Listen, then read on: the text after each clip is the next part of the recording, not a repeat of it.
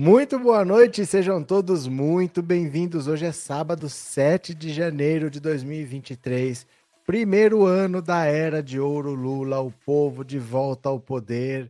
E olha só, parece que a gente nem se toca disso, mas já está fazendo 10 dias aí que o Bolsonaro fugiu do país e abandonou a terra aqui, dando paz para gente.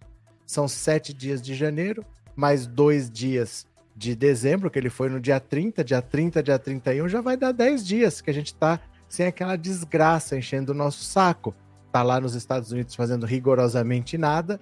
Isso tá deixando o PL muito preocupado, porque tá atrapalhando aqui, ele não tá liderando a oposição. Todo dia tem notícia Lula, Lula, Lula, Lula, Lula, e ele não tá aqui nem para fazer oposição e nem para se defender porque o clima não é de anistia, o clima não é de acordão, o clima não é de deixa para lá. O fato de ter caravana indo para Brasília, aliás, eu falei para vocês que não ia acontecer nada, não aconteceu nada. Provavelmente esses ônibus vão chegar lá, vão ficar no acampamento lá, no que ainda resta do acampamento, e voltam. Mas não vai acontecer nada, não vai ter invasão do Congresso, não vai ter nada. O Bolsonaro provavelmente enquanto ele estiver solto, vai continuar tendo encheção de saco. Enquanto ele estiver por aí com alguma possibilidade de voltar, vai ter maluco esperando a volta do Bolsonaro. Então o clima não é de acordo. O clima é vamos resolver essa situação. E tem que colocar o Bolsonaro na cadeia e deixá-lo inelegível, tirar ele da política. E na outra live, quando começar às 21 horas, nós vamos ver com calma a Michele Bolsonaro.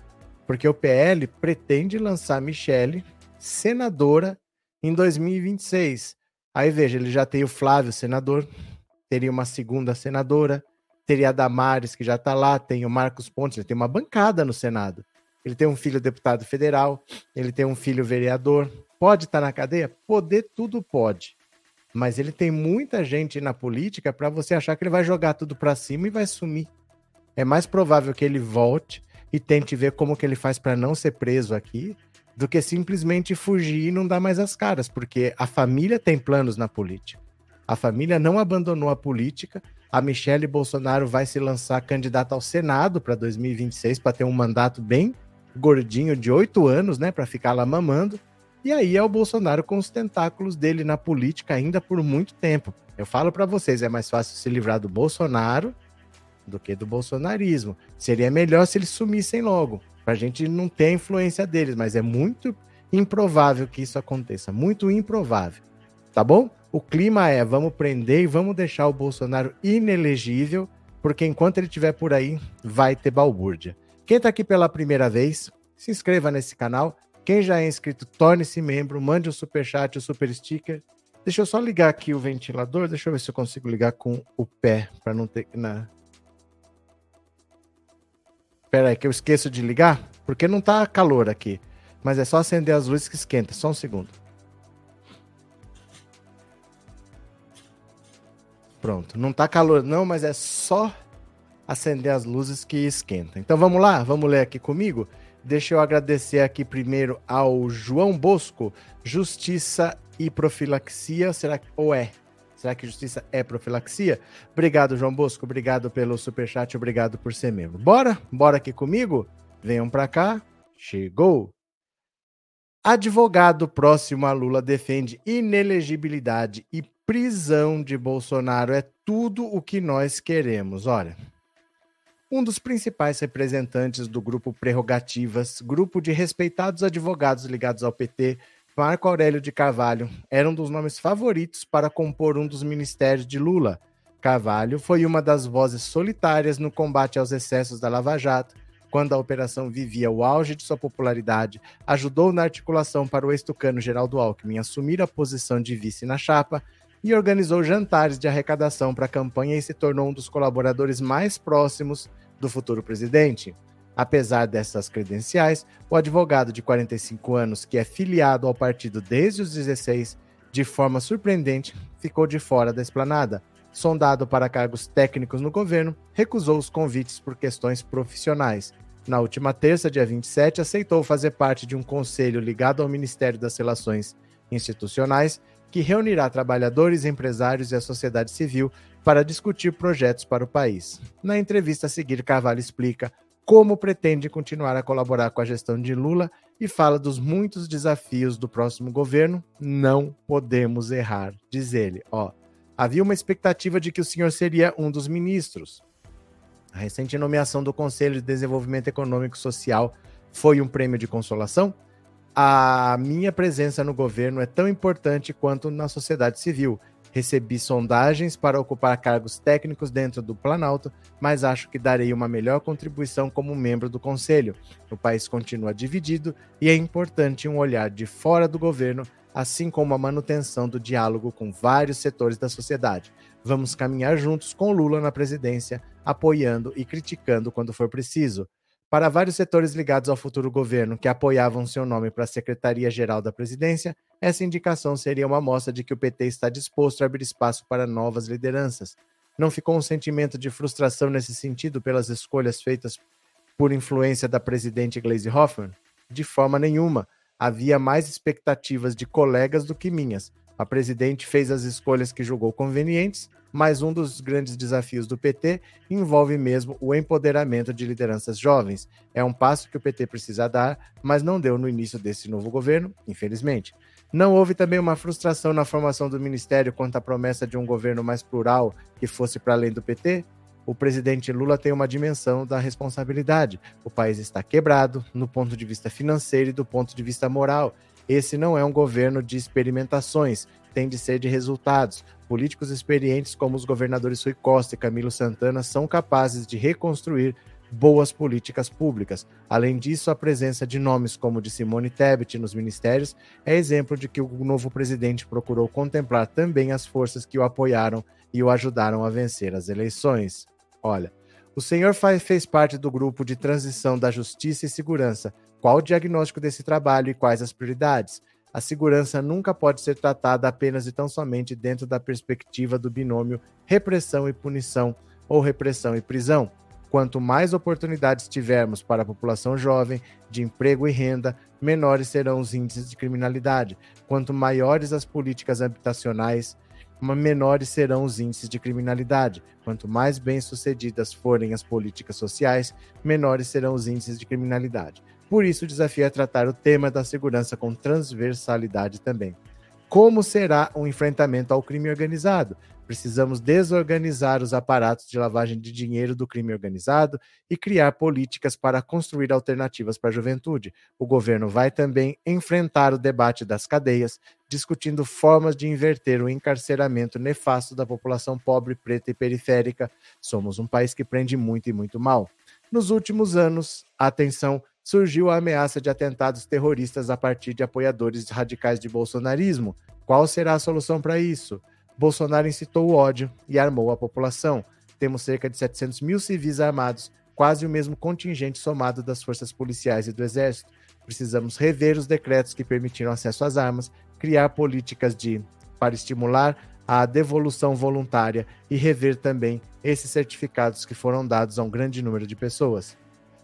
Por pressão do senhor e de alguns de seus colegas, o novo ministro da Justiça Flávio Dino voltou atrás de algumas nomeações, incluindo a de Edmar Camata para o posto de diretor-geral da PRF.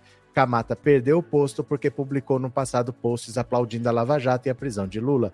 Para um governo que prometia não ser revanchista, não é uma incoerência?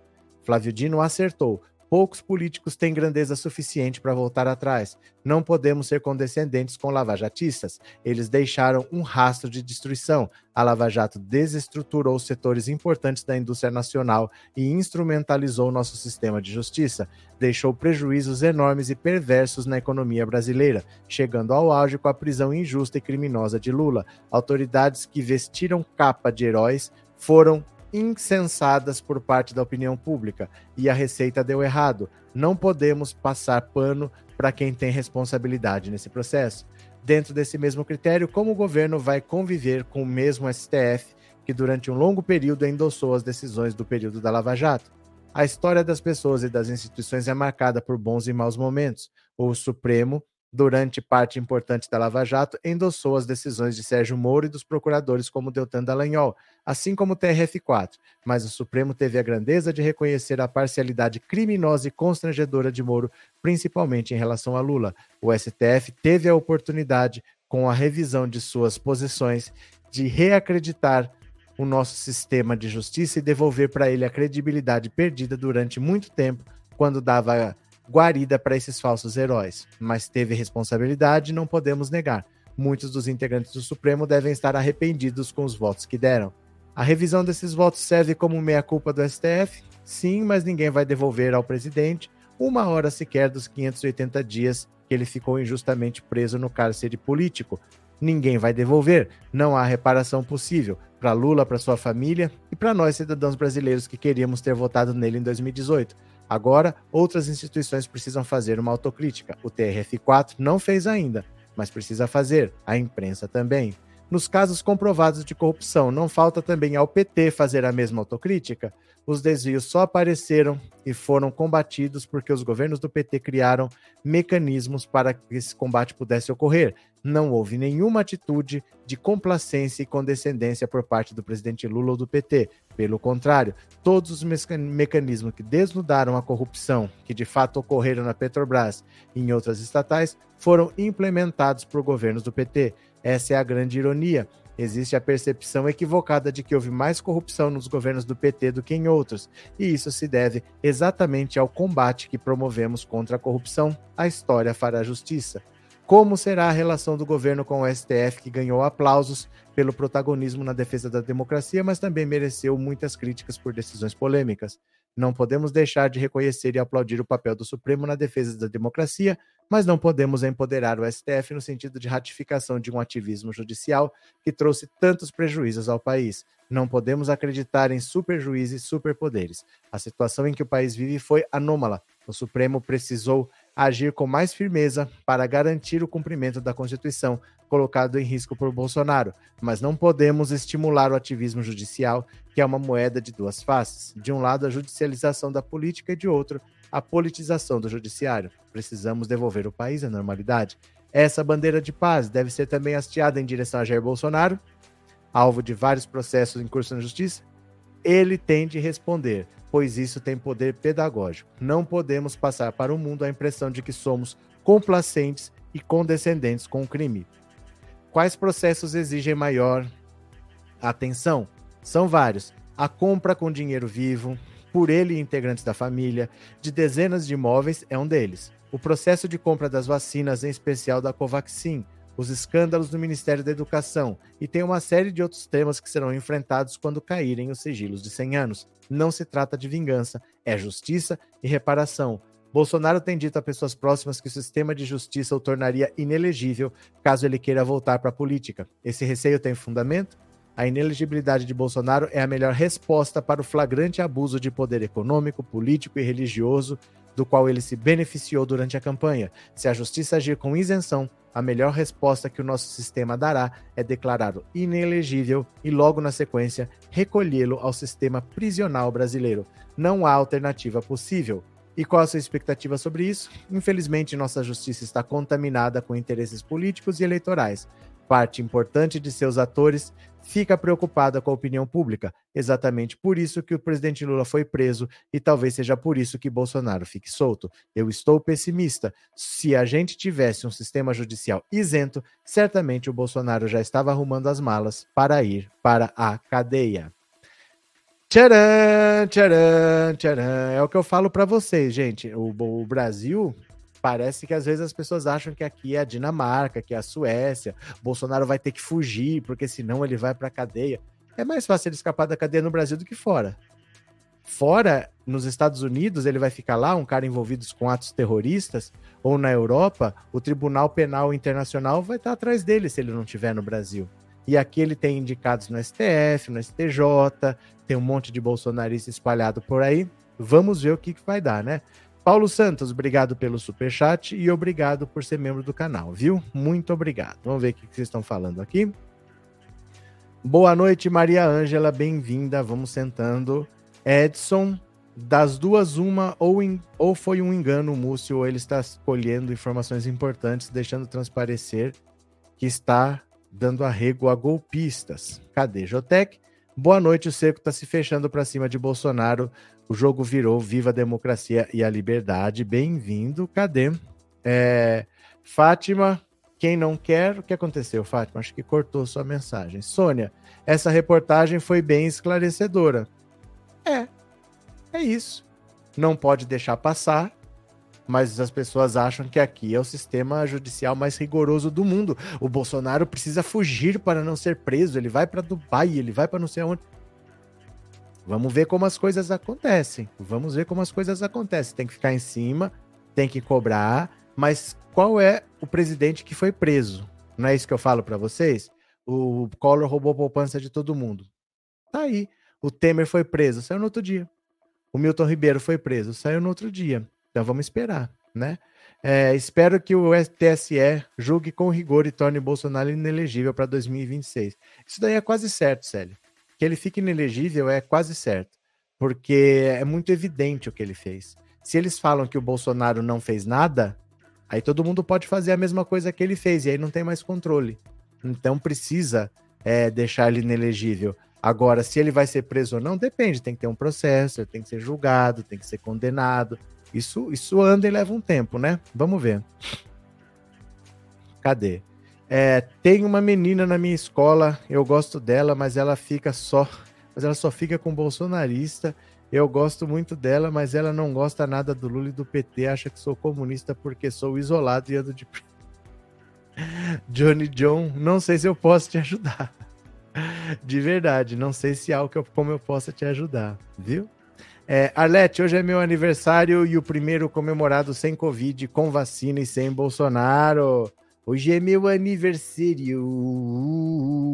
Estou de parabéns. Então, para quem faz aniversário hoje, todo mundo já aproveita. Feliz aniversário, parabéns, parabéns, Arlete. Feliz Vamos cantar parabéns para você, em cada um na sua língua. Will you join me, each one singing happy birthday in his own respective language, shall we? Ah, então, happy birthday to you, happy birthday to you, happy birthday, happy birthday to you.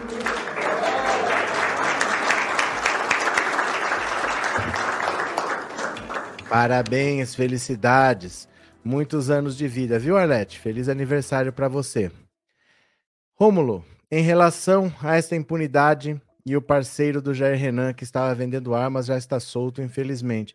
Não, não é que é assim, Rômulo, não é que está solto, infelizmente. As pessoas não vão presas do nada, elas têm que ser julgadas. Né? No Brasil, dificilmente qualquer pessoa vai para a cadeia se não for alguma coisa que envolva, envolva a vida do outro, graves ameaças. Se não for assim, as pessoas não ficam presas mesmo. Entraram lá, viram que tem arma sem registro, não sei o que, as armas são apreendidas, ele vai responder por aquilo, mas responde em liberdade. As pessoas não são automaticamente presas. Tem que ter um processo, elas têm que ser julgadas e condenadas. É, é assim mesmo, Romulo. É assim mesmo que funciona, né? Danilo, 350 desembargadores, homens ricos e brancos, é bem difícil mudar o Brasil. É que o sistema judicial do Brasil, o sistema de justiça, é político. O problema é esse, ele não é um sistema não é um poder independente da política, porque você presta concurso para ser juiz. Lá na primeira instância, na sua cidade tem um juiz. Esse prestou concurso. Dali para cima é indicação do presidente da República. Então, para virar desembargador, você tem que ser indicado. Só que você não conhece o presidente da República. Então, você tem que grudar num desembargador. Esse desembargador quando ele foi de juiz para desembargador, ele grudou em alguém e aí você tem que fazer o seu nome chegar lá. Então é um alisando o outro, alisando o outro para que o seu nome seja indicado, entendeu? É bem complicado isso. O sistema de justiça do Brasil não é independente. Não é assim, olha, é, nós vamos julgar e pronto. Não, esse cara foi indicado por alguém, esse foi indicado por aquele, pref... aquele que saiu, o outro foi indicado por não sei das quantas. Tem sempre as... os conhecimentos, né? Sempre tem os conhecimentos. Cadê quem mais? É, Rosinei, de verdade, eu nunca vou esquecer o Colo nunca. O Colo? Colo? O Colo roubou a poupança de todo mundo e tá aí, né? Obrigado, João. Obrigado pelo super sticker. Obrigado por ser membro, viu? Muito obrigado mesmo. Cadê? que mais? É, Fátima, quem não quer a prisão do Bolsonaro é porque não gosta das pessoas igual a ele e agora ele chora pensando nele próprio, mas não chorou quando as pessoas morriam de Covid. Prisão para Bolsonaro e que fique lá um tempão, disse a Fátima. Solange, os bolsonaristas estão indo para Brasília, incentivando por umas notas de uns militares. Sabe o que vai acontecer? Nada. Vão chegar lá, vão ficar naquele, no restinho de acampamento que ainda tem e vão voltar. Eu vou mostrar uns vídeos daqui a pouco para vocês, viu? É, Fátima, quem perdeu parentes na pandemia deveria receber indenização, seria mais justo. Tem uma notícia sobre isso aqui também. Ó, já que você tocou no assunto, já que você tocou no assunto, olha. Governo Lula quer dar auxílio para crianças e jovens órfãos da pandemia. Olha aqui, ó. Que coincidência, essa mens sua mensagem veio na sequência, ó. Tava separado aqui. O governo do presidente Lula pretende dar um auxílio para crianças e jovens de baixa renda que se tornaram órfãos em virtude da pandemia. A medida capitaneada pelo ministro dos Direitos Humanos Silvio Almeida foi uma das sugestões do grupo de trabalho criado na transição para cuidar da questão da área é também uma das medidas consideradas pela atual administração para compensar o estrago causado pela ação negacionista do governo Jair Bolsonaro na pandemia. O ministro está formatando um projeto de lei a ser encaminhado em breve para a presidência da República. O texto ainda precisa ser aprovado por deputados e senadores para entrar em vigor. Ao todo, mais de 694 mil pessoas já morreram no Brasil por conta da Covid. De acordo com um estudo conduzido pelos pesquisadores da Fiocruz e da Universidade Federal de Minas Gerais, só nos primeiros dois anos de pandemia, cerca de 40,8 mil crianças e adolescentes perderam suas mães no Brasil por conta do coronavírus. A falta de coordenação nacional na implementação das medidas de distanciamento social contribuiu para a rápida disseminação dos casos. Por sua vez, o manejo inadequado da pandemia de Covid provocou uma crise sem precedentes na saúde brasileira. Procurado pela equipe da coluna, o Ministério dos Direitos Humanos informou que a ideia do governo Lula é beneficiar crianças que tenham perdido tanto o pai quanto a mãe ou o genitor responsável legal garantidor do sustento do grupo familiar. Ainda não foi fechado o valor do benefício, o que vai depender de acertos com a equipe econômica em um momento de ajuste fiscal e de desequilíbrio nas contas públicas. Mas integrantes da pasta avaliam que o impacto orçamentário não seria alto, já que o universo de beneficiados chegaria a aproximadamente 70 mil pessoas, segundo estimativas internas. É, Almeida pretende, é, pretende se reunir nos próximos dias com a ministra do Planejamento, Simone Tebet, e com os ministros Fernando Haddad e Wellington Dias, para discutir a proposta e acertar um plano de ação para a proteção de crianças e adolescentes órfãos. Além do auxílio financeiro para esse grupo, o, o Ministério avalia incluir na proposta a garantia de medidas de acolhimento e cuidado. O estudo da Fiocruz e da UFMG também apontou uma taxa de mortalidade pela Covid três vezes maior entre, entre brasileiros analfabetos quando comparado àquela dos que completam o ensino superior. Para os pesquisadores, uma das possíveis explicações é que essas vítimas com baixa escolaridade tinham dificuldade de cumprir medidas de distanciamento social, já que tinham que garantir o sustento da família e trabalhar fora de casa, o que as deixou mais expostas à Covid. Olha, então esse auxílio que está sendo pensado é, para as crianças e jovens que perderam os dois pais, ou quando só tinha uma pessoa responsável, perdeu essa pessoa responsável que provia o sustento né, dela. Então ela ficou numa situação complicada, tá morando com avô, com tio, com primo, ela teria algum benefício. Não se sabe ainda qual o valor, mas não é muito dinheiro no total, porque, por exemplo, vamos arredondar as contas. Se fosse mil reais, são 70 mil, é 70 milhões. Então, para um ano, isso não chega a um bilhão de reais, se fosse esse valor, né? Chutando o valor de mil reais. Não chegaria a um bilhão de reais, não é tanta coisa assim. Mas é uma sinalização importante de que o governo federal está preocupado com o que foi feito durante a pandemia e não vai abandonar essas pessoas. É que não dá para socorrer todo mundo, né? Se, se pudesse, vamos socorrer pelo menos as crianças, mas o, o ideal seria socorrer todo mundo, né? É, cadê? Filho de Lula, não tem fazenda. Que bom que o governo Lula está pensando nos órfãos do, da, da Covid. Não tem fazenda? Acho que o corretor mudou alguma coisa, né? Johnny, eu acho que foi necessário para manter os ânimos da ala demente das cúpulas armadas, mas confesso que soube agora que você disse do que será que aconteceu. É, Ivo, não adianta a esquerdalha falar mimi. Mimi. E aí? E agora? O que acontece, Ivo? Bolsonaro, o melhor presidente do Brasil que o Brasil já teve, a esquerdalha só pensa nos cofres, isso sim, com certeza. Bolsonaro é o melhor presidente, o único que não completou o mandato, fugiu do país antes, o único que tentou a reeleição e não conseguiu, o único que tentou fundar um partido e não conseguiu, mas ele é extremamente competente, com certeza. Qual é o segundo? Você deve ter pesquisado todos para chegar nesse. Qual é, quem é o segundo? Quem é o terceiro do seu ranking? Conta para mim aí, viu? Boa noite, Marinalva. Sempre Papai Lula é maravilhoso presidente do Brasil. Cadê Silmara? Ótima decisão do Painho. Tem que prender e ficar inelegível assim o Bozo nunca mais. Isso daí é quase inevitável. É quase inevitável que o Bolsonaro vai ter problemas com a justiça. É praticamente consequência de tudo que ele fez, porque tem tanta ação é tanta ação, como é que ele vai se livrar de todas, todas, todas, né? Praticamente impossível. José Maria, acho que o Lula precisa tirar a ministra do turismo. Esse negócio de amiga de miliciano é complicado. Não, achar ele também acha. Achar ele também acha. O problema não é isso. Não é simplesmente vai lá e tira.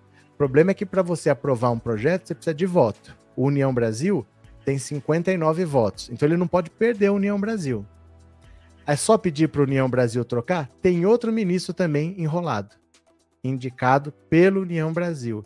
Então ele deve estar tá costurando quem que a gente troca por quem. Porque não adianta tirar esse e pôr outro enrolado. Porque o União Brasil indicou três, dois enrolados. Será que eu vou tirar essa aqui, ele vai indicar outro e vai pôr outro enrolado?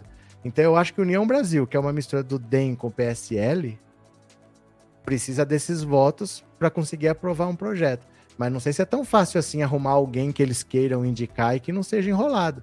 Então eles devem estar conversando lá. Eles devem estar conversando, ver quem que vai ser. Mas é todo mundo tem essa visão de que tem que trocar. O problema é que o União Brasil é enrolado, né? Vamos, vamos esperar.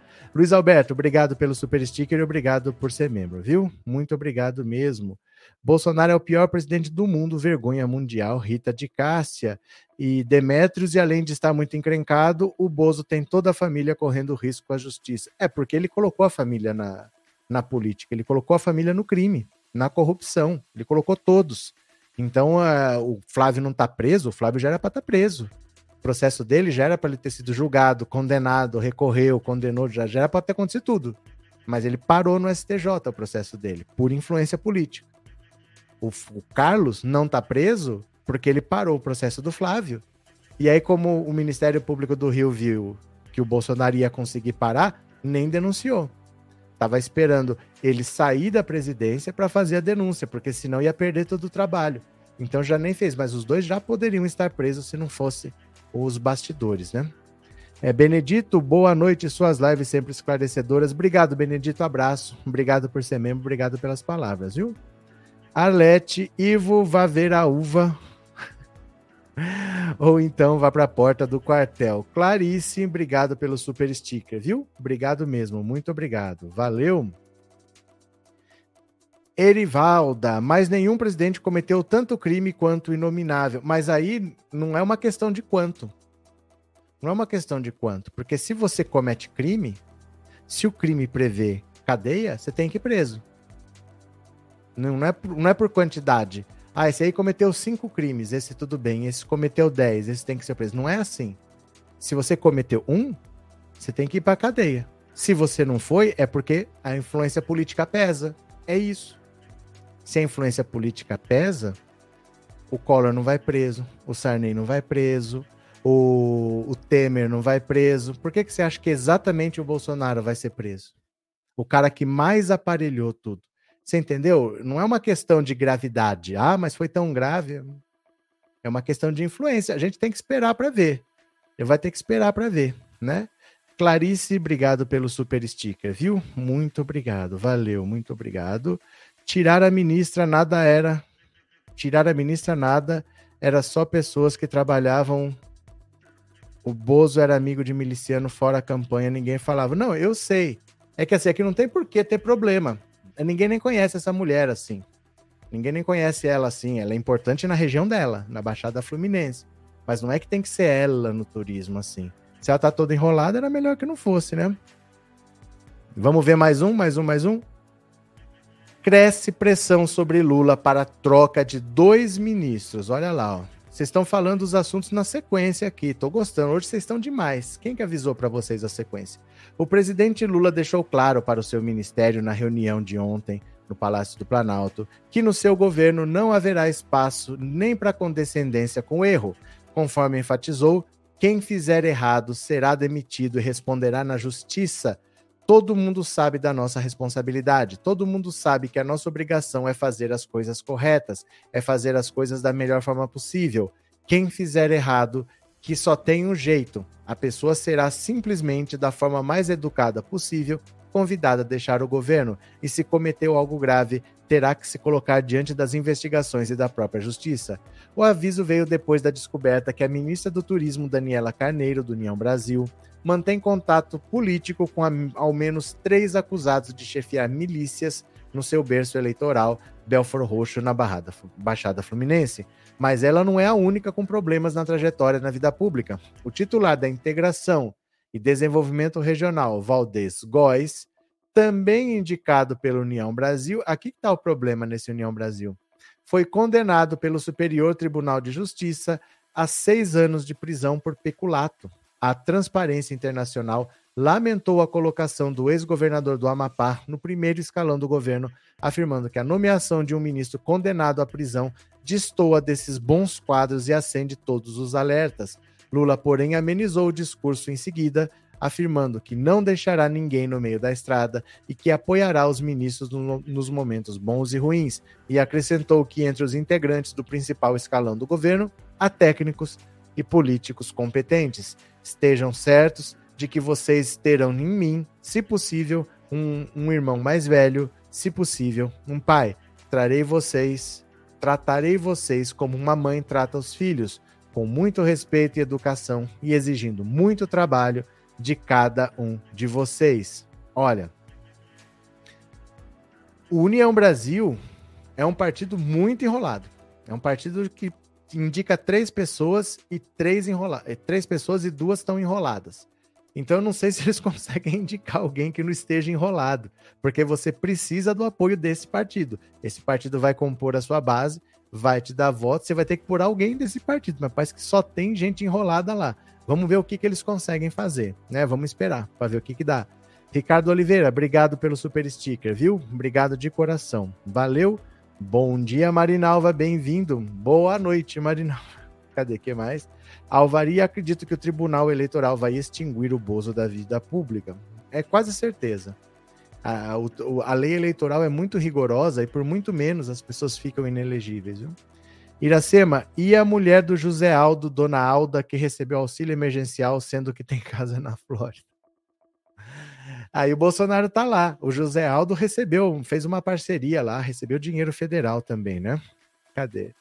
É, tem uma demanda grande de gada, de gada para os Estados Unidos, até pobre que diz ser pobre está lá antes da posse do Lula. Quem será que está bancando esses blogueiros? Ah, aí eu não sei, Ione. Aí eu não sei. Como é que a gente vai saber, né? Vamos esperar para ver, eu não sei. Não tenho ideia. Mas sabe que tem caminhos, né? Tem uns caminhos meio tortos. Dermival, vocês perdem tempo com este presidente desumano malandro. Chega de no, dar nojo, tio. Entendi nada, Dermival. Você sabe que essa live é sobre política. Você esperava que se falasse do quê? Assim, não entendi. Você queria que falasse do quê? Eu vou indicar para você o Disney Channel, viu, Demirval? Vai lá, porque aqui é sobre política, cara. O assunto é esse. Sou funcionário dos Correios. Essa semana já tivemos reunião para saber qual é a demanda dos funcionários. As coisas estão mudando, é, está mudando, né? Marinalva, você está de bem pelos esclarecimentos. Obrigado. Obrigado por estar sempre aí, viu? Valeu, muito obrigado. Quem mais? Orlando, estavam falando de você aí, ó. Estavam falando de você e o Bolsonaro. O que aconteceu, Orlando? Só porque o Lula, foi o Lula que indicou, ficam enchendo a paciência do presidente. Também. Também. Isso vai ser sempre assim. Se ele indicar a melhor pessoa do mundo, vão falar que devia ter indicado a segunda que precisava mais. Mas não tem por que ficar com essa mulher doida lá, né? É, Eliana Mello, obrigado pelo super chat, viu? Obrigado. Ricardo Oliveira, O senhor é top de linha. Obrigado, Ricardo. Abraço, viu? Obrigado de coração. E vamos para mais uma? Ó, se você, se essa mulher do turismo sair, quem que pode vir para o lugar dela? Hein? Já tem um nome que pode vir para o lugar dessa Daniela do Vaguinho para ser ministra do turismo. Quem será? Quem será? Quem será? Um nome já desponta como possível substituta da ministra do Turismo. Olha só. Tcharam! Tcharam! Se as denúncias envolvendo a ministra do Turismo, Daniela Carneiro, tomarem corpo e caso ficar irreversível, já tem nome sendo especulado para substituí-la. E não é do União Brasil, como Daniela do Vaguinho. Trata-se do retorno de Marta Suplicy ao cargo que ocupou durante um ano e três meses entre 2007 e 2008. Marta apoiou a candidatura de Lula com um papel importante. Na sua gestão na pasta, ficou estigmatizada pela frase relaxa e goza ao se dirigir aos usuários durante uma crise aérea. Mas, como disse um governista, perto de quem é acusada de supostamente ter envolvimento com milícias, é café pequeno.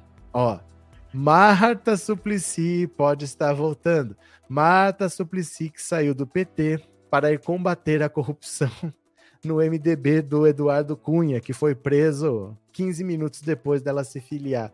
Ai, Marta Suplicy. Depois do MDB, ela foi para o PSDB fazer campanha para o Bruno Covas. Vocês lembram da Marta Suplicy fazendo polidense na campanha do Bruno Covas? Ela, ela dança, fez polidense. Olha aqui, ó. Quer ver? Cadê a Marta Suplicy fazendo polidense aqui, ó? Quer ver? Pera lá. Opa. Ó, a Marta fazendo polidense pro Bruno Covas, ó. De São Paulo, Marta Suplicy também participou do ato de campanha. Marta tem 70... Olha lá, ó. Olha lá, a Marta fazendo polidense, ó. 75 anos e faz parte do grupo de risco da Covid-19. Ela ficou isolada em um carro com paredes de acrílico. Olha lá, ela, ela ficava dançando desse... É, durante a pandemia, não podia fazer manifestação de rua. Então ela saiu tocando a musiquinha lá fora, ela ficou dançando, segurando nessa barra que tinha dentro. Era tipo um papamóvel, um carro todo de vidro, assim. Parecia polidense, ó. de São Paulo, Marta Suplicy, Foi bem estranho, numa cena campanha. estranha. Marta ó. tem 75 anos e faz parte do grupo de risco da Covid-19. Ela ficou isolada em um carro com paredes de acrílico. É, foi um negócio meio esquisito isso daí. Marta Suplicy pode estar voltando para o Ministério do Turismo. Vamos ver aqui. Raquel, obrigado pelo super sticker. Obrigado de coração, viu? Cadê? É... Sai gado vai comprar capim, disse o Jander. Pronto, cadê quem mais aqui?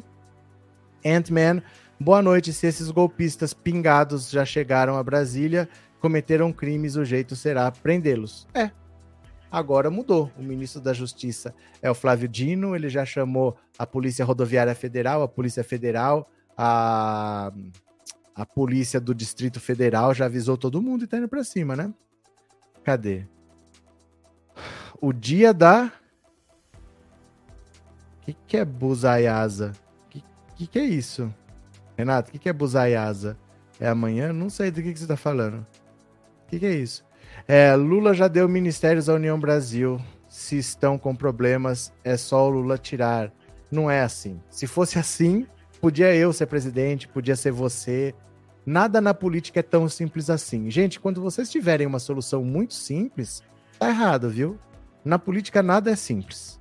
Nada é simples porque tem muito interesse, tem muita coisa envolvida pra frente. Não é só isso. Ah, é só trocar. Nunca é só nada. Ó, é, é só fazer. Nunca é. Nunca é. Quando você achar que é só, pode, pode já re reescrever a frase, porque nunca é só fazer alguma coisa. É bem mais complicado sempre, viu? Cadê? que mais?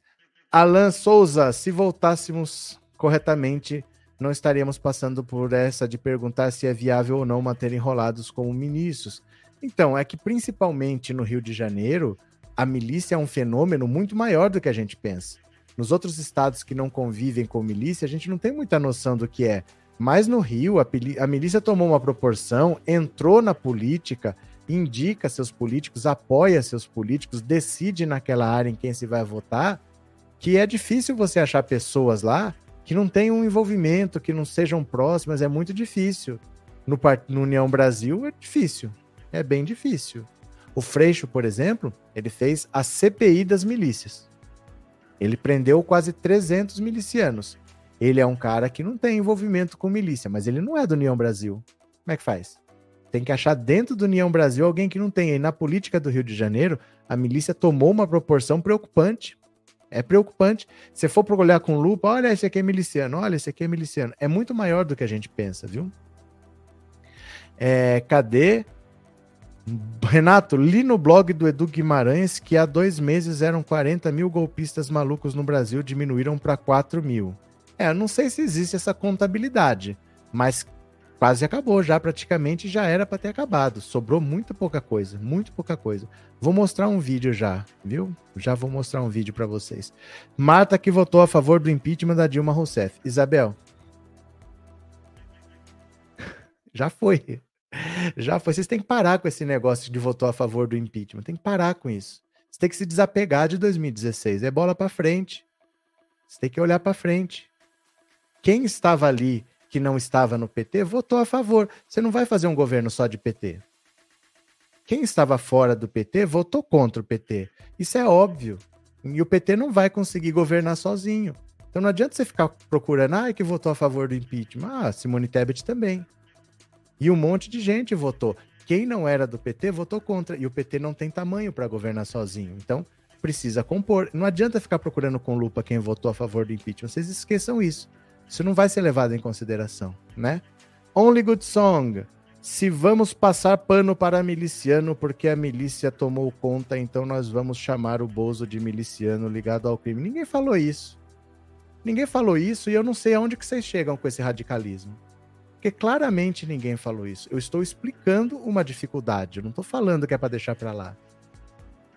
Eu acho que às vezes vocês se sentem mais de esquerda se vocês ficarem todos indignados, mas não é isso. Não é isso. É entender a dificuldade, porque você quer o apoio de um partido que é uma união do DEM e do PSL. Você acha que é melhor então jogar 59 votos para a oposição? Você diminui o seu em 59 e contra você aumenta em 59, dá uma diferença de 118 você achar que foi isso, tudo bem. Eu não estou dizendo que é para passar pano, eu estou explicando a dificuldade. Por que, que não é simplesmente vai lá e troca? Porque não é assim. Não é você que troca, a não ser que você não queira o apoio. Se você falar, não quero mais o seu apoio, aí você bota lá quem você quiser. Mas se você quiser o apoio, você tem que negociar com esse partido, o que, é que ele vai indicar. E pode ter outra pessoa enrolada lá. Eu estou só explicando como que é.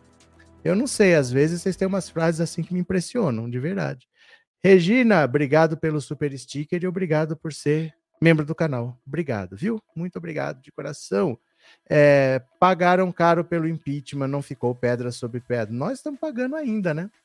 Nós estamos pagando ainda. Era para ser o segundo mandato do Lula, era para não ter né, tido o enfrentamento que teve na pandemia. Nós pagamos muito caro, né? Cadê? É, temos que lembrar que a milícia é Bozo, então, para Daniela e Vaguinho traírem o senso comum para apoiar Lula. Não tem nada a ver uma coisa com a outra, não é assim. Não é assim. Sabe o que, que é? É que assim, o que, que é uma milícia na cabeça de vocês? O que é uma milícia? Eu acho que vocês não têm noção do que, que é uma milícia. Eu acho que vocês acham que é uma grande empresa que tem um chefe. Milícia não é uma grande empresa que tem um chefe. Ah, porque a milícia é ligada ao Bolsonaro. Não é isso. Não são as milícias que são ligadas ao Bolsonaro. O Bolsonaro é que é ligado a algumas milícias. Porque milícia tem um monte. Tem um monte. E elas, inclusive, não são todas amiguinhas. Não é assim que funciona. Não é isso. Uma milícia é assim, ó. É um grupo, normalmente de policiais militares, que trabalham na polícia, mas fazem bico de segurança pública. Só que eles montam fora da polícia um grupo armado, porque eles são policiais, eles têm arma, e eles cobram, entre aspas, para vender segurança. Então, por exemplo, eles chegam no seu bairro e falam: olha, aqui nós não vamos deixar ter crime, tá? Nós vamos hum, um jeito. Você fala, ah, ele é policial, se ele tá querendo ajudar, melhor, porque ninguém aguenta mais violência. Aí esse grupo chega e fala assim: eu quero 100 reais de cada um e fica tranquilo, aqui não vai acontecer mais nada. E na área de milícia não acontece mesmo nem ação policial. Quando vocês verem o caveirão subindo, dando tiro que morre gente, é em área de tráfico, nunca é em área de milícia. Porque como eles são policiais, os milicianos, a polícia não vai onde é dominada por milícia, vai onde é dominada pelo tráfico. Então é uma área mais tranquila, eles no começo cobram, depois eles coagem, aí eles começam a ganhar dinheiro de outras formas, vendendo gás, vendendo é, né, gato net, vendendo um monte de coisa, até drogas eles começaram a vender. Então nisso tem um monte de milícias diferentes em regiões diferentes. Não é que é um grupo só ligado ao Bolsonaro, não é isso. O Bolsonaro não é o grande chefe da milícia, não é isso. É que ele, de fato, tem ligação com alguns milicianos. O mais conhecido era o Adriano da Nóbrega, o chefe do escritório do crime. Né? Mas não é que assim, olha, se ele é ligado à milícia, ele é ligado ao Bolsonaro, não é exatamente isso, não é tão, tão direto assim, não, não é, não é mesmo, viu? É como se eu falasse assim, ó, o Bolsonaro é ligado a um traficante e aquele cara é ligado a traficante, então aquele cara tá ligado ao Bolsonaro. Não, não é, não é, são coisas diferentes, tá? Tenham calma, viu, gente? Tenham calma, tenham calma, tenham calma. Canal do Escudo Miliciano inventa suas próprias leis, eles também vendem drogas igual as facções. Foi acontecendo aos poucos, né? Primeiro eles vendiam segurança, aí depois eles começaram a ver que dava para ganhar outros dinheiros e começaram a, ah, se essa área é nossa, só vai acontecer aqui o que a gente permitir. Então, tráfico é uma coisa inevitável porque tem quem compre. Se tem quem compre, alguém vai vender. Se alguém vai vender, eu quero uma porcentagem. Começaram a, a entrar nos outros negócios também. E quem não segue as regras, eles dão um jeito. Quando eles dão um jeito, normalmente não acontece nada. Mas quando aparece um corpo que vai ter uma investigação, eles precisam que alguém não deixe essa investigação seguir. É por isso que os milicianos normalmente se ligam a políticos. Normalmente eles influenciam, botam dinheiro na campanha do político para eles terem alguém que os proteja depois. E é por isso que às vezes você tem uma loja de chocolate e vai um miliciano lá, compra 21 mil reais em dinheiro vivo de chocolate na sua loja. É bastante chocolate e é em dinheiro vivo. Isso acontece. Por que será, né? Por que será? Ou o B deixou claro que não está fechado com Lula. Não é assim que não está fechado com Lula. Está na base do governo. Está na base do governo, não está por acaso, não está passeio lá, né, Cris? Se o Lula deu três ministérios para União Brasil, não é porque ele achou o nome bonito. Ah, União Brasil é um nome bonito. Por que, que ele tem três ministérios lá? Só porque, porque sim? É só porque sim, Cris? Conta para mim. É, Márcia, professor, hoje estão dentro dos condomínios da classe média abaixo. Eles estão agora em todos os lugares, porque eles vão controlando uma área, né? E para as pessoas que moram, eles pensam assim: segurança de verdade a gente não tem. Então, ou vai ser milícia ou vai ser tráfico é melhor a milícia.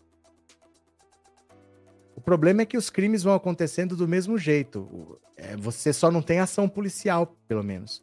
Como eles são ligados à polícia, na área da milícia não tem ação policial. É sempre na ação do tráfico.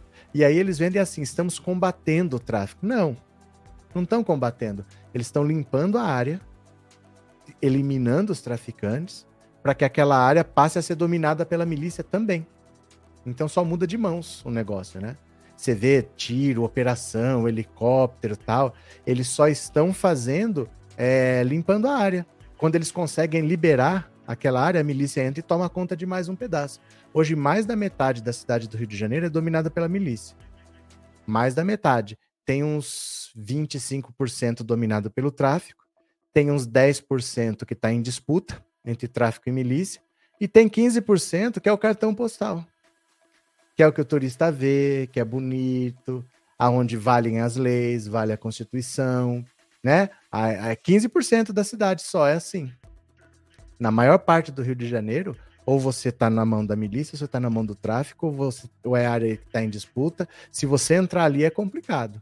Por isso que muitas vezes a pessoa para ir para o Rio de Janeiro só vai se conhecer alguém de lá, porque senão você pode se complicar. É, é uma situação muito mais complexa do que a gente pensa o povo do Rio de Janeiro é refém de uma situação muito séria e um vespeiro que ninguém põe a mão. Por isso que o Freixo queria ser governador do Rio de Janeiro. Falou, eu tenho que começar a atacar esse problema, porque se esperar quatro anos, ninguém sabe se que tamanho que vai estar, se vai ser possível enfrentar. Então eu preciso ser governador. Mas ele não venceu. Márcia, cobram segurança, cobram pelo gás de rua só não entra no condomínio onde moro porque tem muitos militares da Marinha Federal. Então, é complicado. É complicado. Rio de Janeiro é, é um povo que está refém dessa situação. É um povo que está refém. E às vezes você tem que dar graças a Deus de ser refém do miliciano para não ser refém do traficante. É um negócio de louco a situação. É uma situação muito complexa, assim, muito, muito complexa. Era importante ter o Freixo governador do Rio, né? Que pena. Tomara que nas, em alguma outra oportunidade. É que assim, eu não sei se o Freixo chega lá algum dia, sabe? O Freixo e a Manuela Dávila, talvez eles sejam deputados, talvez nunca sejam prefeitos, governadores, porque eles são alvos muito marcados. Eles são muito marcados, assim, sabe? A direita já sabe onde bater, já sabe que discurso que cola. A Manuela Dávila sempre vão falar as mesmas coisas. Que ela é feminista, que ela é comunista, que ela é abortista, que ela é a favor da droga, que ela passa a mão na cabeça do bandido. Sempre vão falar isso daí. O Freixo também falam as mesmas coisas e o povo sempre vota. É, é triste essa situação, né? Vamos ver. É, Anália, acho que muitas pessoas idolatram homens, tem que ver quem é bom para o povo, quem tem sensibilidade com o sofrimento de pessoas, mesmo assim nunca idolatrar. Pronto. João Bosco, esse Jair tem que se tornar inelegível. Se prender, ele se torna herói. Mas não, mas não, é assim. A consequência, a gente não sabe qual é. Não, ninguém pode afirmar isso, que se prender ele vira herói. Ninguém pode prender. Ninguém pode prever isso. Agora, a lei tem que ser cumprida. Não é uma questão de opinião, né? Porque, por exemplo, imagina assim, João, imagina assim, que eu sou bandido. Aí, no, no centro da cidade, eu assaltei uma pessoa e para roubar eu acabei matando essa pessoa. E essa pessoa é a sua irmã. Imagina como se você se sentiria se falasse assim: ah, mas esse cara não pode ser preso, senão ele vira herói. Cara, você perdeu sua irmã, você quer justiça. Se a lei está dizendo que tem que ser preso, tem que ser preso, porque tem pessoas envolvidas, tem mortes envolvidas, tem dinheiro envolvido. Eu não posso deixar solto porque eu acho que ele pode virar um herói. Uma que ninguém garante. E segundo, que tem uma lei que tem que ser cumprida, né? Vai fazer o quê? Vamos ler mais uma? Vamos ler mais uma? Continuemos. Opa, opa, bora. Vocês estão. Alguém vai se tornar membro do canal hoje? Será que alguém se torna membro do canal? Alexandre de Moraes caça a decisão que permitia a bolsonaristas manter bloqueio em Belo Horizonte e determina desobstrução imediata. Vocês viram os vídeos, né? Eu postei no Instagram do povo tudo chorando lá porque estava sendo desmontado o acampamento. O ministro Alexandre de Moraes do STF acolheu o pedido da Procuradoria-Geral do município de Belo Horizonte e cassou a decisão judicial de primeira instância que autorizou a obstrução da Avenida Raja Gabalha, onde manifestantes com intenções golpistas se reúnem em frente ao comando da 4 Região Militar. O ministro determinou nesse sábado a imediata desobstrução da avenida e da áreas no entorno, especialmente junto a instalações militares. A decisão não menciona a proibição de reunião de pessoas e sim a ordem de desbloqueio de vias públicas. Por volta das 16h30, manifestantes ocupavam a Raja Gabalha nos dois sentidos prejudicando o trânsito. Às 17h20, a Polícia Militar disse que ainda não tinha sido notificada. Já a Prefeitura afirmou que tomará as providências necessárias para o cumprimento da decisão. Alexandre de Moraes ordenou que todos os veículos que persistirem na obstrução sejam identificados e estabeleceu multa de 100 mil reais por hora aos proprietários e a quem descumprir a decisão, mediante apoio material logístico e financeiro às pessoas e veículos que permanecem em locais públicos. Além disso, o ministro impôs multa de 100 mil a Esdras Jonatas dos Santos, autor do mandado de segurança que solicitou direito de manifestação, liberdade e expressão e propriedade na Avenida Raja Gabalha. Ele foi notificado em um relatório feito pela Polícia Militar de Minas Gerais em novembro do ano passado como um dos destaques das manifestações antidemocráticas. A multa também foi aplicada contra Roberto Carlos de Abreu, que seria o proprietário do carro de som usado na obstrução da via nesta sexta-feira. Na decisão, Moraes afirmou que a decisão de primeira instância do juiz Valner Batista Ferreira Machado é diretamente contrária aos procedimentos do STF, que já determinou a desobstrução de todas as vias públicas que ilicitamente estejam com o trânsito interrompido. Olha. É... seguinte: as manifestações estão chegando ao fim, mas tem uma galera que está resistindo. Essa galera vai se ferrar. Essa galera vai se ferrar, porque só esse cara aí tomou uma multa de 100 mil reais. O dono do carro de som tomou uma multa de 100 mil reais.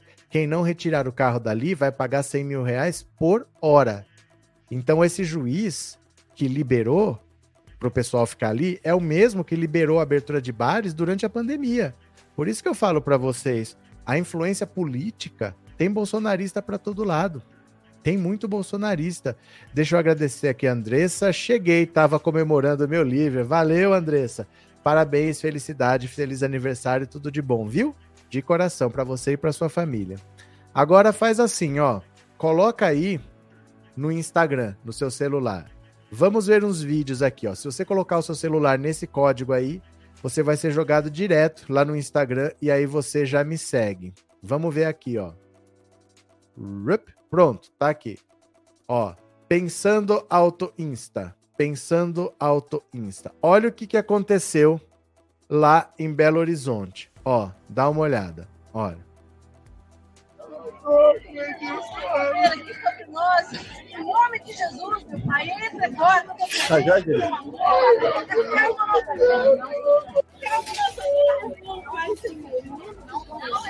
Você só pode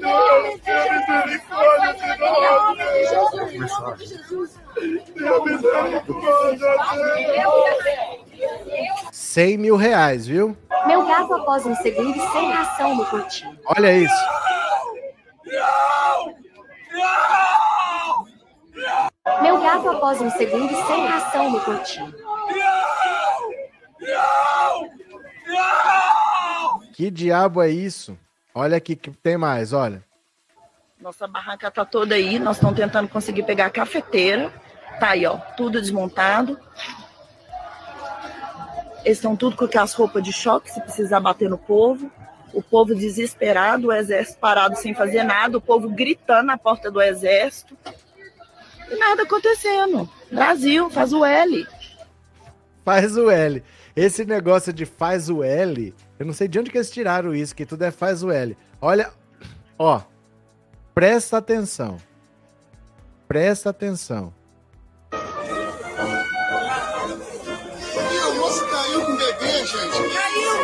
O bebê caiu! O bebê. Dentro. E não, não, criança. Gente!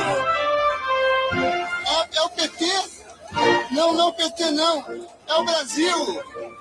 É o Brasil, é o direito à liberdade. Salve o Brasil! Salve o Brasil, é o direito à liberdade de expressão. Vota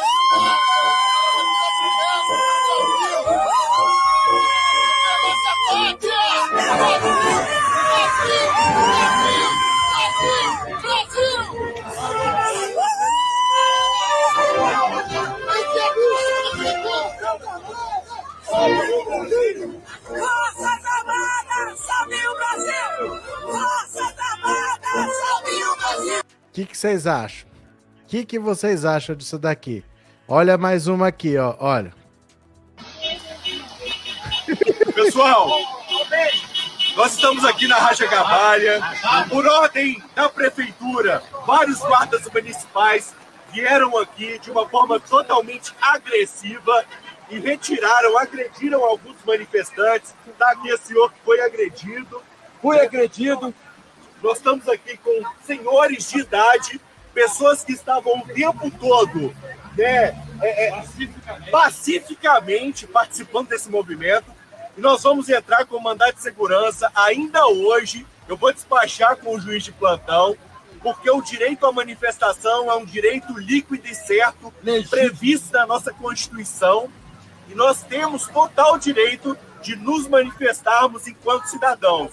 Enquanto o direito de cada um de vocês e a Constituição da República não for respeitada, nós continuaremos lutando até o fim. Pessoal, obrigado por cada um de vocês que estão aqui. É realmente uma injustiça tudo que está acontecendo. Pronto, já foi, já entrou com ação, o Xandão mandou passear, e agora aqueles dois líderes lá, o do carro de som e o que estava chorando com a mão no peito, vão ter que pagar 100 mil reais cada um, e quem ficar obstruindo a rua vai pagar 100 mil reais por hora, E eu acho é pouco que se lasquem, né? Deixa eu ver aqui quem mais, ó. Só para não perder aqui superchat. Robson, esses bozoloides são uma piada. Eu não dá para entender o que, que, eles querem. O que, que eles querem? O que, que eles ainda querem? Já teve uma semana de governo Lula. Teve dois meses de governo de transição. O Bolsonaro nem no país está, né?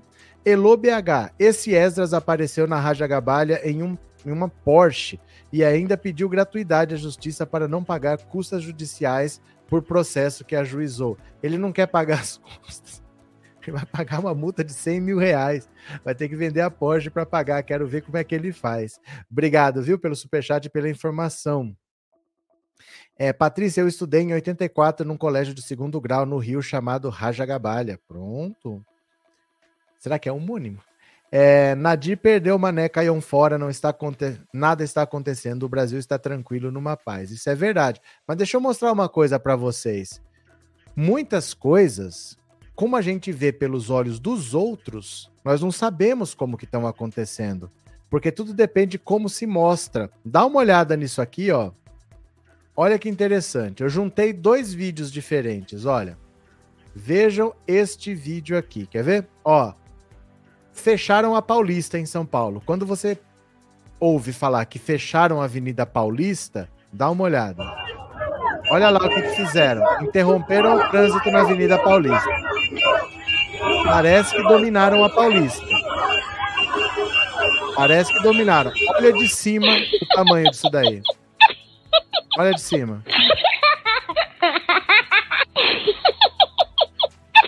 Pronto, é a palhaçada.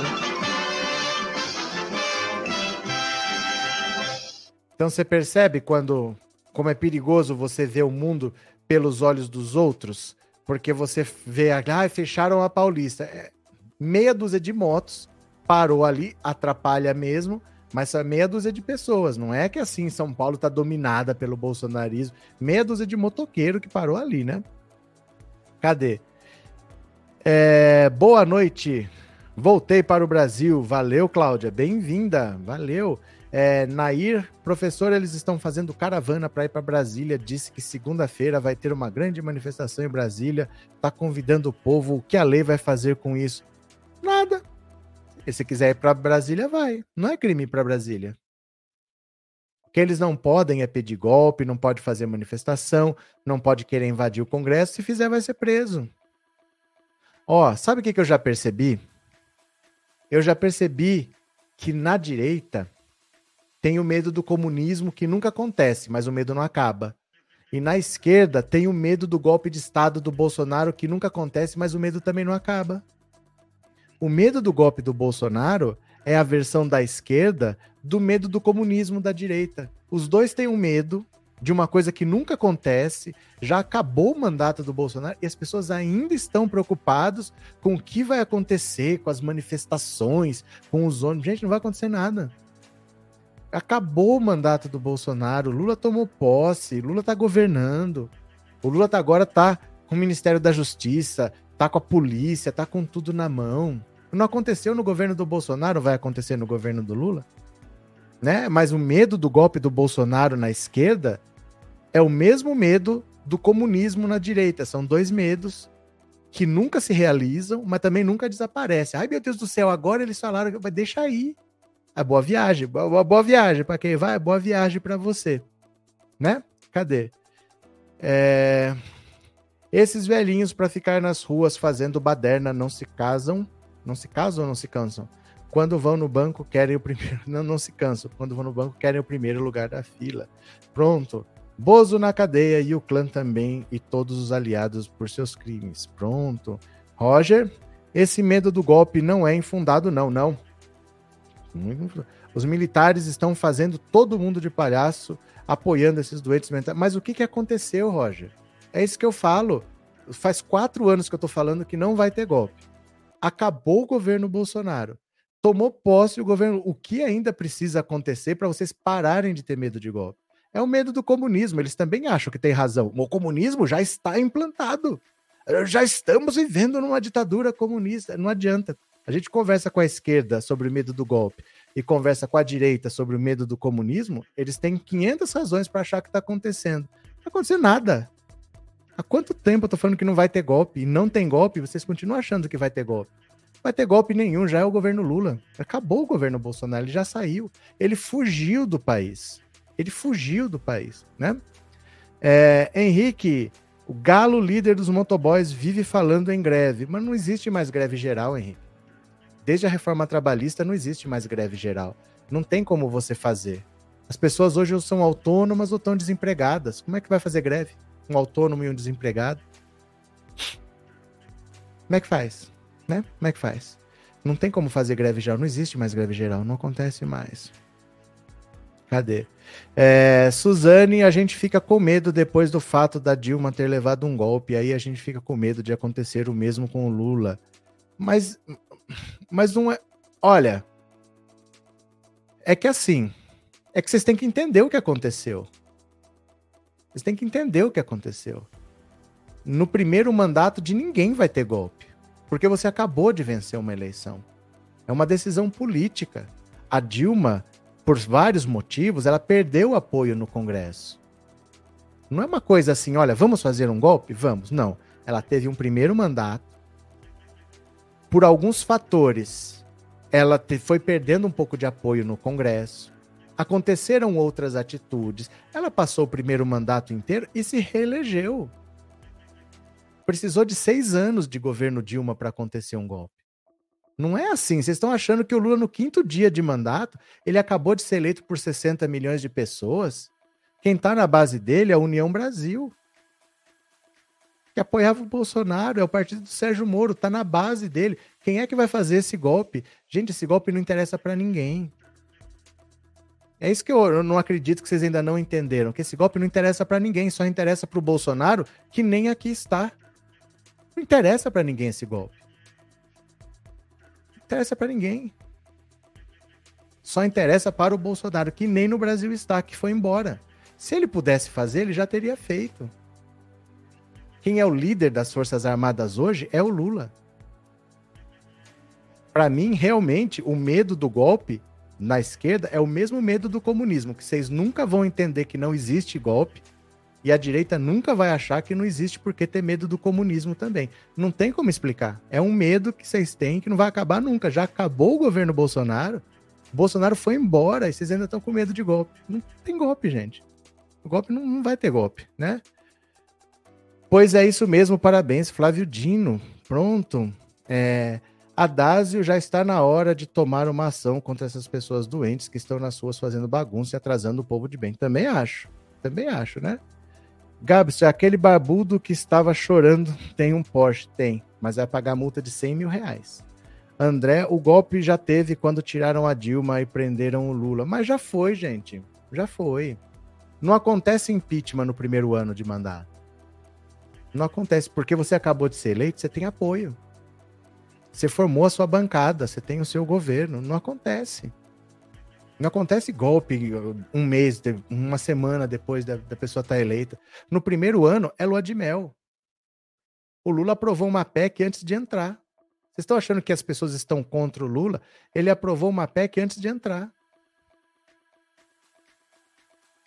Precisa, vocês precisam aliviar um pouco a cabeça de vocês, porque vocês colocam uma pressão em cima de vocês mesmo que não existe. Vocês sofrem com isso. Eu sei que vocês têm esse medo como real e você coloca um peso de que alguma coisa vai acontecer, mas não vai acontecer nada. O governo Lula vai até o final, ou ele se reelege ou ele faz o sucessor. É isso. Não vai ter golpe nenhum. Vocês ainda estão pensando em golpe, mas isso acontecer, mas e os militares e o pessoal que está indo para Brasília? Quer ir para Brasília, vai. Não é, não é crime para Brasília. O que, que vai acontecer? Não sei, mas não vai acontecer nada, não vai ter golpe nenhum. Não interessa para ninguém, nunca interessou. Se interessasse, o Bolsonaro teria feito. Ele não teve apoio nem no governo dele. Imagina agora que o governo acabou. De verdade, sim. De verdade. Como é que vocês acham que vai acontecer um golpe durante o governo Lula que começou essa semana? Né? Alvaria, acredito que enquanto o Xandão estiver à frente do SE, nunca mais volta para a vida pública. É porque a vida pública dele, é, ele não precisa ter mandato. Ele tem a família toda na política, né? A Michelle é a candidata para 2026, né? Cadê? É, professor, tem que ver o contexto, não vai haver golpe. Não é exatamente o contexto, eu entendo o que você está falando, mas eu vou explicar de novo. Eu não ia explicar agora porque a live já está acabando. Já tinha que ter acabado, aliás. Eu vou explicar de novo para vocês uma coisa. 1964, quando a gente teve um golpe militar aqui. Não é assim. Ah, eu vou tentar um golpe, eu vou lá e dou um golpe. Não é assim que funciona. Se fosse assim, não teria acontecido ao mesmo tempo no Brasil, na Argentina, no Paraguai, no Chile. Por que, que aconteceu ao mesmo tempo? Porque em 1959, cinco anos antes, teve a Revolução Cubana, que no começo era só uma revolução. Expulsaram os Estados Unidos lá tal. Aí se tornou uma revolução socialista. E aí os Estados Unidos, que estavam no meio da Guerra Fria com a União Soviética, falaram: pera lá, a União Soviética faz o que ela quiser lá no leste europeu. Na América Latina, eu faço o que eu quiser. Então eu não vou permitir a União Soviética colocar um pé nas Américas. Como Cuba tinha feito uma revolução e a União Soviética colocou um pé nas Américas, ele falou: daqui não continua. E os Estados Unidos decidiram que todos os países estratégicos iam ter regimes militares para impedir que aquilo se propagasse, que outros países fizessem revoluções socialistas. Nenhum militar nunca decidiu dar golpe, gente. Militar não decide nada, militar obedece. A ordem veio de lá de cima. Tanto é que quando acabou lá, a União Soviética estava se degradando, tudo, começaram a acabar aqui as ditaduras também. Ao mesmo tempo acabou no Brasil, no Chile, na Argentina, no Paraguai. A hiperinflação que tinha na América Latina inteira acabou praticamente a América Latina inteira ao mesmo tempo. Essas coisas não acontecem por conta própria. Vem uma ordem de cima porque existem interesses muito maiores. Não é um Bolsonaro que decide golpe. Não é possível. Não é possível existir um golpe. Nem hoje, nem nos anos 60. Aconteceu porque veio uma ordem de cima. Aí vem dinheiro, aí vem respaldo, aí vem reconhecimento internacional do governo golpista. É outra situação. Não é assim junta cinco militares, eles estão tramando um golpe. Isso nunca vai acontecer desse jeito. Não é assim que acontece. Não vai acontecer desse jeito. E é por isso que há quatro anos eu falo que não vai ter golpe. E os quatro anos eu fiquei falando e já acabou o governo Bolsonaro, agora é o governo Lula. Que golpe que ainda vai acontecer? Que quem comanda as Forças Armadas agora é o Lula. O Lula comanda a, o Ministério da Justiça, o Lula comanda o GSI, a ABIN, a Polícia Federal. Como é que vai ter golpe agora? Esqueçam isso. Aliviem a cabeça de vocês. Ah, e o pessoal tá indo para Brasília. Boa viagem. É o máximo que eu posso falar para eles é boa viagem. Não vai acontecer nada, nada, nada, não vai acontecer nada. Fiquem tranquilos. Nos anos 60 era outra situação, era uma situação de guerra fria e veio uma ordem de cima. Não foi ninguém que decidiu dar golpe aqui, não. Nunca é assim. Nunca é assim. Nunca é assim. Gente, nós vencemos a eleição e estamos no poder. Por quatro anos ou 8, ou 12, ou 16. E é isso. O que, que é provável que aconteça? Que o Lula faça um excelente mandato, ou ele se reeleja, ou que ele faça o sucessor. Isso é o mais provável de acontecer. O resto, não vai acontecer golpe nenhum. Se fosse possível, o Bolsonaro teria feito. Mas desde quando o Bolsonaro entrou, eu falei, gente, não tem golpe. Não tem golpe. Bolsonaro vai governar até o último dia, vai ter eleição, ele vai perder e vai sair. Não tem golpe, né? Cadê? É, Bolsonaro era um capitão da reserva. Alguém já viu o capitão comandar general? Não, e não tem porquê. Por que, que o Bolsonaro quer um golpe? Porque ele quer se perpetuar no poder. Porque se ele sai de lá, ele sabe que a família inteira pode ir para cadeia. Gente, você sabe o que é um golpe? Militar tem tanque, tem blindado, tem arma. Se eles vão pra rua, eles saem pra matar. Saem pra matar as pessoas. Os militares vão sair na rua para matar as pessoas, para proteger um corrupto. É esse que é o motivo? Vamos todo mundo aqui cometer crime, eu vou assassinar o meu vizinho, eu vou assassinar o fulano ali, vou, vou matar todo mundo que for contra, todo mundo que resistir, eu saio por aí matando para proteger um corrupto de ir pra cadeia.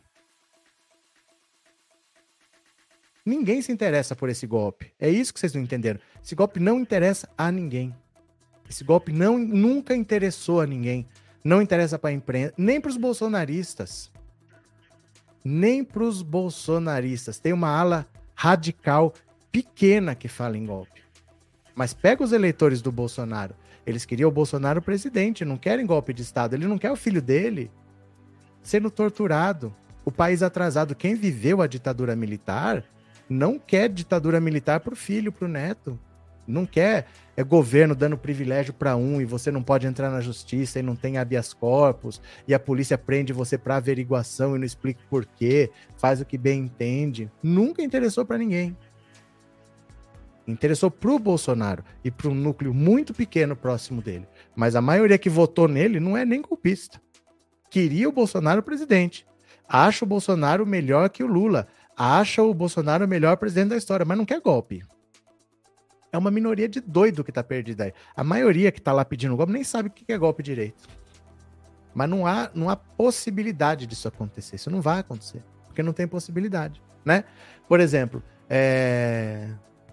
vocês não sabem quanto dinheiro eu tenho. Vocês não sabem se eu tenho uma Ferrari, né? De repente eu tenho uma Ferrari e vocês não sabem. Mas se tiver uma Ferrari aqui, uma coisa você pode ter certeza ela não foi fabricada aqui. Porque só se fabrica Ferrari lá na Itália. Não há possibilidade dessa Ferrari ter sido fabricada aqui. Mesmo que eu tenha dinheiro para ter uma Ferrari. Ó, tem uma Ferrari ali.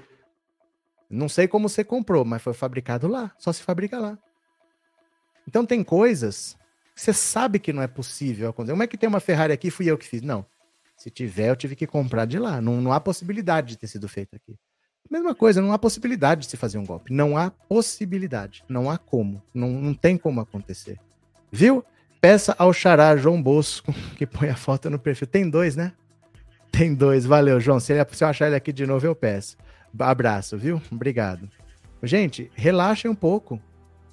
Relaxem um pouco com essa história de que, ah, mas eles estão indo para fazer. Uma viagem. Vai lá. Vai lá. É uma cidade bonita. Eu queria ter ido, mas não deu para ir.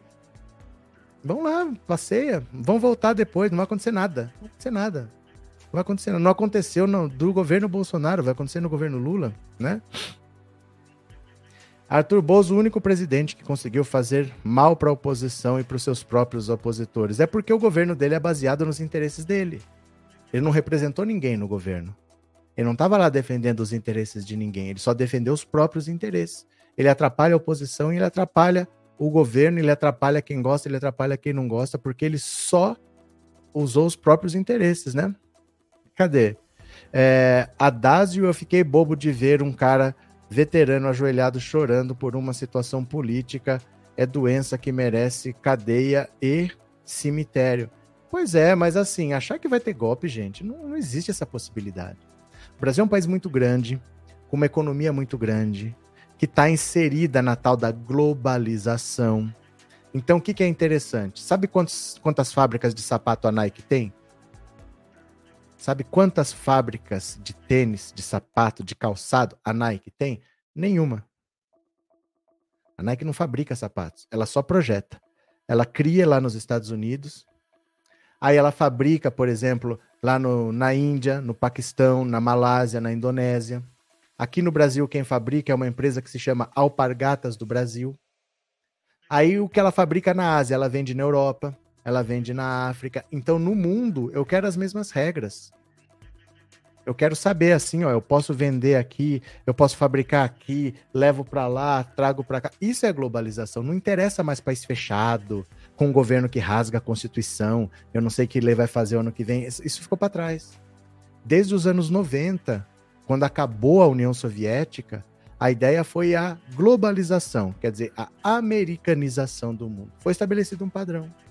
Não interessa mais uma economia grande, fechada, com governo militar.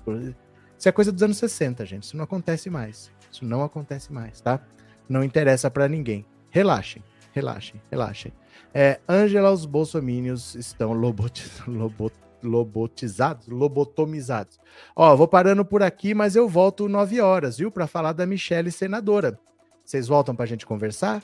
9 horas, você ficando paradinho aí, assim que acabar a próxima live vai aparecer na tela de vocês. Mas a gente volta, tá bom? 21 horas, daqui a pouquinho eu tô de volta. Beijinho, beijinho, tô voltando. Valeu, obrigado.